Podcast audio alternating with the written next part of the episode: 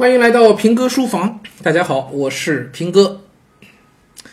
今天讲一个教学札记吧，啊，这个日常的线下教学当中读到的文章啊，遇到的事情，有了些个想法，然后呢，在课堂上呢也不太方便多说，所以就放到节目里边来啊，因为毕竟课堂上面对的是孩子们。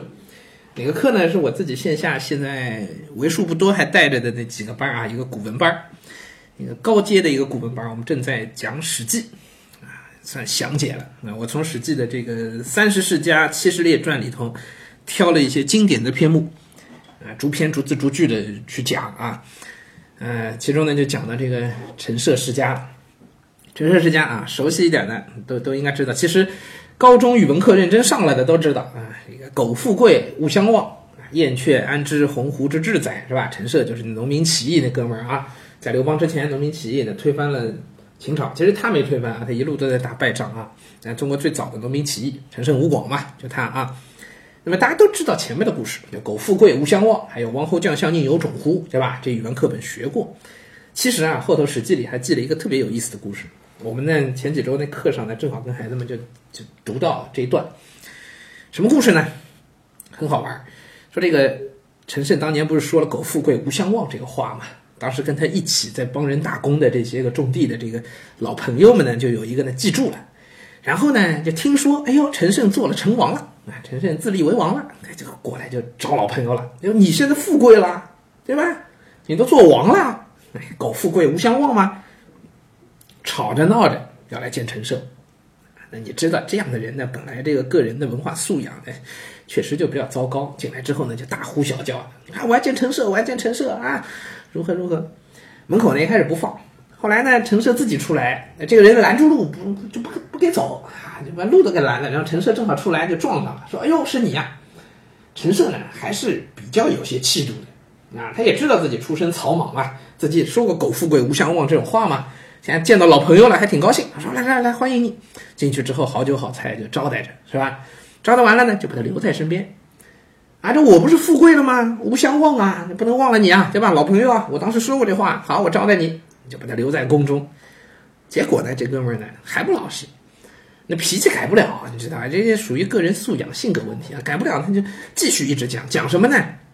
为了显得自己跟这个陈胜啊关系很铁，就老在宫里头呢说陈胜以前的乱七八糟的各种事儿。哎，我估计没少说什么初恋女友啊，什么有的没的，当年被人欺负啊，是吧？我们给他起什么绰号啊，叫什么小名啊？小时候尿裤子，乱七八糟，肯定都说这些事儿。这种事儿说多了呢，显然是很不好的。不要说陈胜人现在是一个有地位的人，是吧？有身份的人啊，人家是个王。就算没有什么身份，你这么讲也让人面子上有点下不来。那这个人呢，没有意识到，啊，就属于典型的那种。我们现在笼统说叫情商不高，其实在我看来是这种不够体面了，说话做事不得体了，啊，就这么讲讲了，那成王肯定有点就挂不住了嘛。手下呢又有人跟成王就讲，跟陈涉就讲了，说你这样是不行的，你看这就是有损你的威望啊。天天在讲你小时候尿裤子这种事儿，你说这哪合适？啊最后怎么办？最后 陈胜把这老哥们儿给宰了。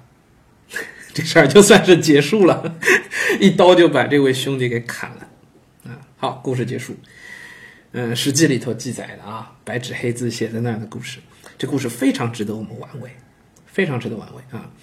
呃，在还没有细分析、细讲之前，我想笼统的我们就会有一个概念，这属于一个典型的兄弟反目的故事，对吧？不是亲兄弟啊，而是一起做一些事情的老朋友、老哥们儿。好兄弟，对不对？兄弟反目，一起创业的时候都好好的啊，真到了一个人成功了的时候，只怕就好不了了，对吧？或者是两个人都成功了之后，更好不了了，对吧？兄弟反目啊，这种事儿很多吧？所以这是读历史很有意思的地方啊！就你自己生活中摊上一个倒霉事儿，摊上一件什么样的事情，觉得哇，太极品了，还有这样的人啊！哎，你怎么可以这么对我呢？你觉得这世界对你很不公平，是吧？这种时候就要读读历史，读过以后，你就会觉得心态一下就好了。有什么不公平的？这样的事儿太多了，自古就有啊。你看看，我们今天讲的这事儿多极端，对吧？那仔细分析这个事儿呢，哼，更好玩了。那最后陈胜杀了这个老朋友，谁的错？我就问这个一个问题啊，谁的错？这一个问题可以有很多个层面啊。首先，我觉得陈胜是错了，他不应该用这么极端的方法把这老哥们给剁了。我觉得这是错了，因为这里头能看出来陈胜这个人啊，不仁不义，不仁不义。尽管是他错在先，对吧？是他乱说话，但是再乱说话，至于杀头吗？不至于吧？这是陈胜的不仁，我觉得他这个事情至少处理是适当的，啊，这是他是第一条错。那么反过来讲，这个人这么乱讲话，他也有错吧？这老哥们儿自己也有责任，说话不得体啊，为人处事言行举止不得体啊，话又多啊，不该讲的时候乱讲啊，不分场合瞎讲，个人素养本身就不好，是不是？活该，没错，从这个角度讲，他活该。啊，但我们客观来讲，我觉得两边都有责任啊，还没完，这是这仅仅是第一层，再往下，我们再细想一步，深想一步，为什么会出现这样的情况？就是有一个对自己的底细了如指掌的人跑到自己身边，稀里哗啦乱说一气，为什么会发生这个情况？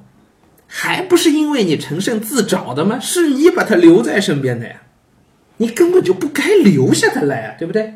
如果你不留下他，你就是好酒好菜招待完，给他点钱，把他给打发了，是不是后面就没这个事儿了？你也不会这样不仁不义了，这个人也不会这么倒霉掉脑袋了，是不是？眼不见为净就好了呗。这是我觉得陈胜做错的第二点。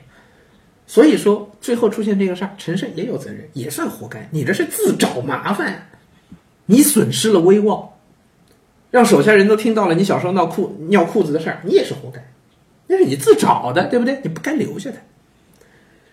那再往前一步，我觉得还有，从这个人的角度，苟富贵勿相忘，这是对的。他来找陈胜，哎呦，老朋友见面聊聊，很高兴。你为什么要死皮死气白赖的？你要留在他这儿呢？死皮赖脸的，何必呢？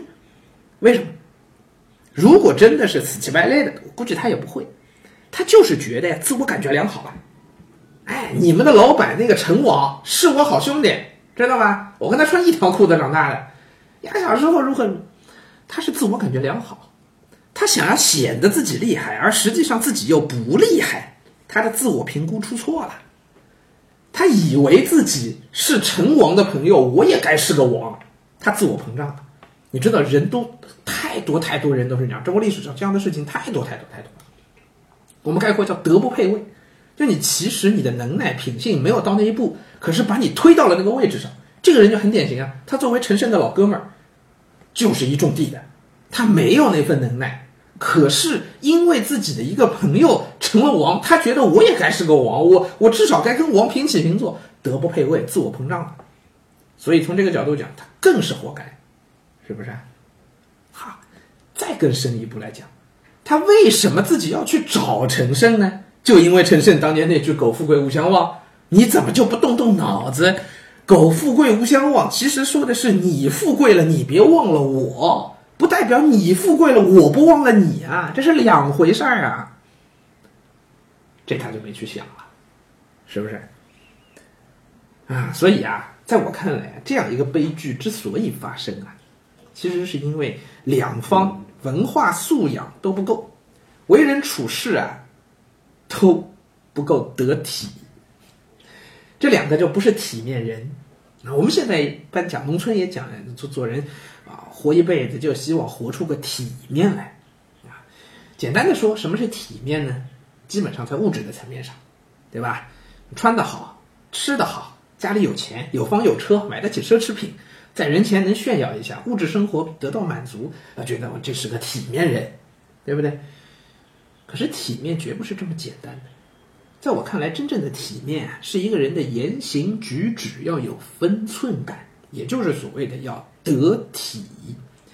什么时候该说什么话，该做什么事，在什么场合不该说什么话，不该做什么事，对什么人不该说什么话，该做什么事，等等等等，这里边就是一个分寸感的问题。有时候一句进一句出，是你自己倒霉，你自己吃亏。但这个吃亏背后，这个倒霉背后啊，怪不了别人，我前段时间在线下上课的时候，还跟一同学讲，他老说我今天多倒霉，多倒霉。我说对不起，这位同学，没有倒霉这一说。你觉得你倒霉啊，在我们看来都是活该。